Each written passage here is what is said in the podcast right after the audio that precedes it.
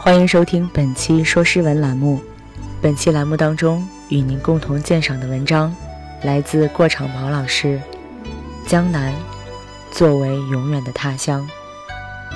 具体相关内容，请搜索微信公众号“桃李国学堂”。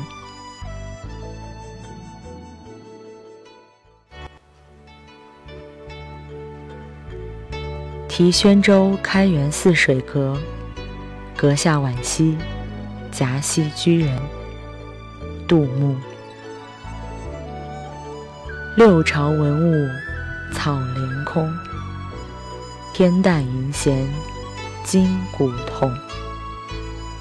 鸟去鸟来山色里，人歌人哭水声中。深秋帘幕千家雨，落日楼台。一笛风，惆怅无因见范蠡，参差烟树五湖东。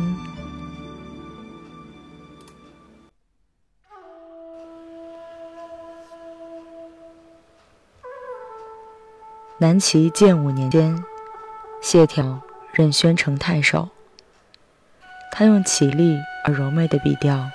涂抹了宣州的山水，从此，宣州就成了一个充满魅力的地方。杜牧称之为“南朝谢朓城，东吴最深处”。在唐人看来，宣州就是南朝，是江南。晋朝东渡之初。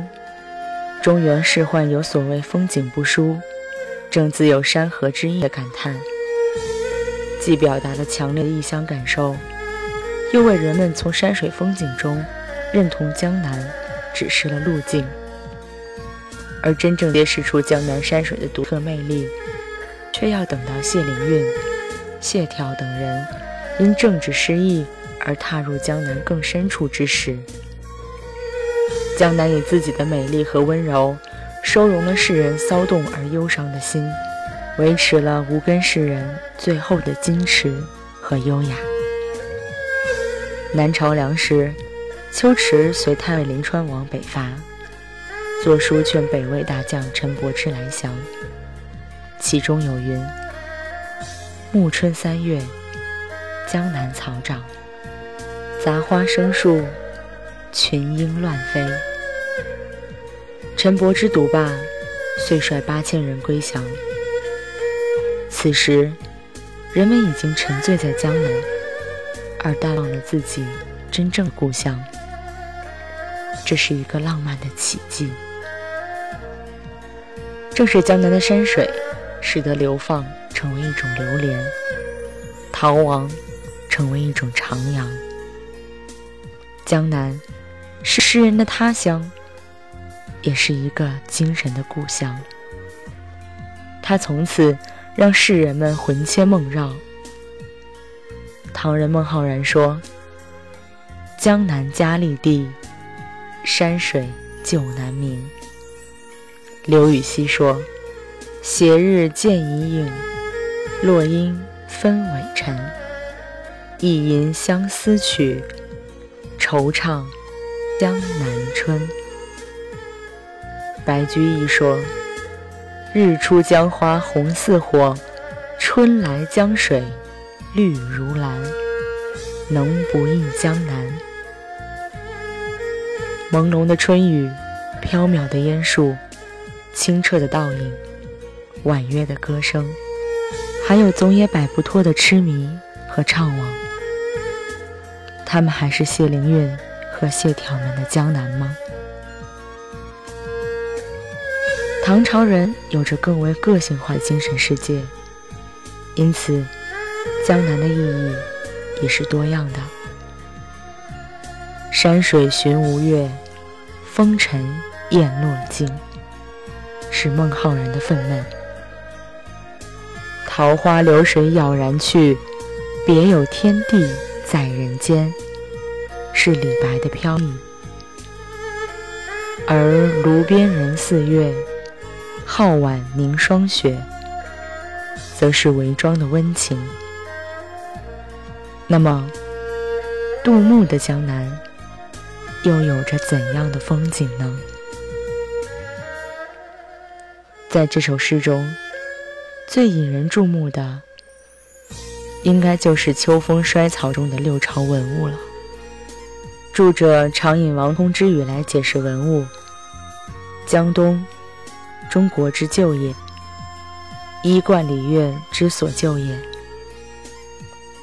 他们把体认南朝的理由归结为对礼乐文化的传承，这显然是儒家华夷观念作怪。实际上，北方儒学之盛过于南朝，南朝与礼乐传统无所成就，却在浪漫而有个性的人格精神方面独有建树，深受后人推崇。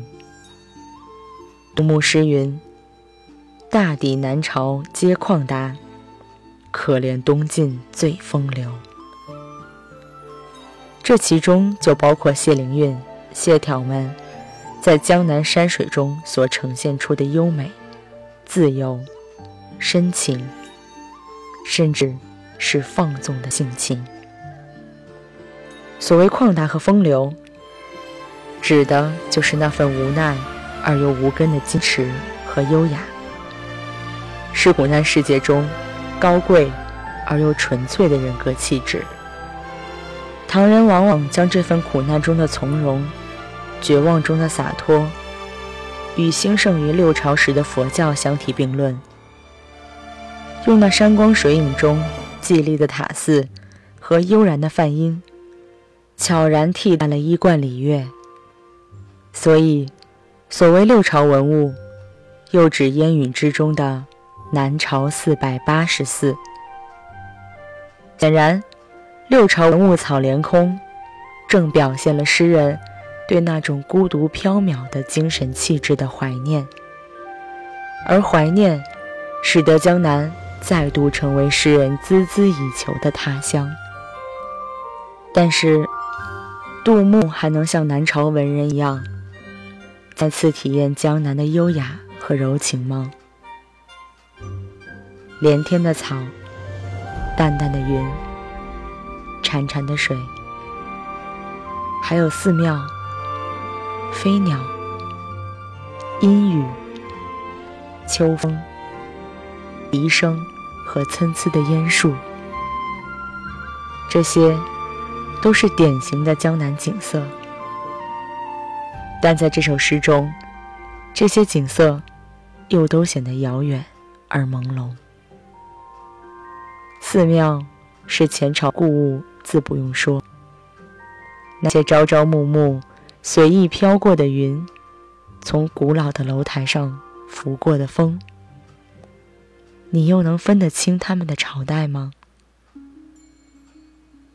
在这些景物中，诗人被一种顽固的历史意识所纠缠着。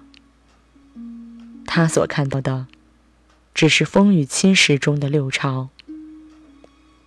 因此，这个江南就显得不那么真实。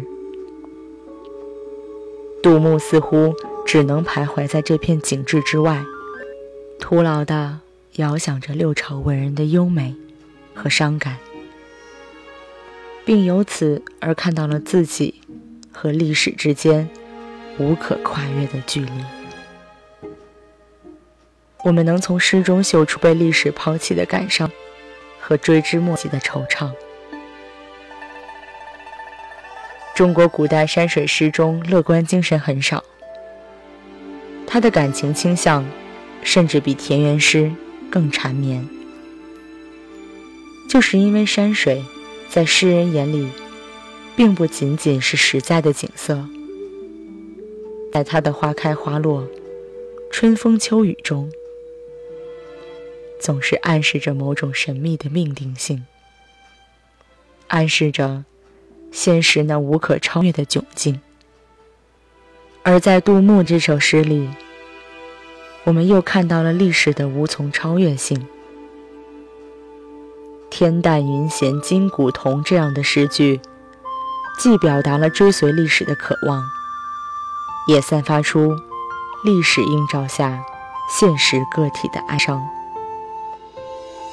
那曾经存在着的，依然存在。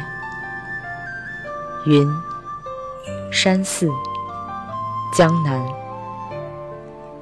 他们使诗人怀想，但是，也正是他们指示了历史的存在，并因此区分出古和今，使得现实变成一种有差距的存在，一种令人忧伤的非存在。历史延续了江南，历史也改变了江南。当王羲之在会稽的崇山峻岭、茂林修竹中一觞一咏时，他已经感受到了俯仰之间以为成绩的悲伤。谢灵运巡山涉岭，必造幽峻，岩障千重。莫不被尽，风华绝世，而江南却无力挽留他的生命。谢朓称宣城为山水都，他的国度被如此精心地封闭着。伶牙俞千仞，寻溪江万转，奸恶既棱层，回流复婉蝉。但无论怎样封闭着的山水，也无力阻隔他内心的怀路情。眼看着他断送了自己三十五岁的人生，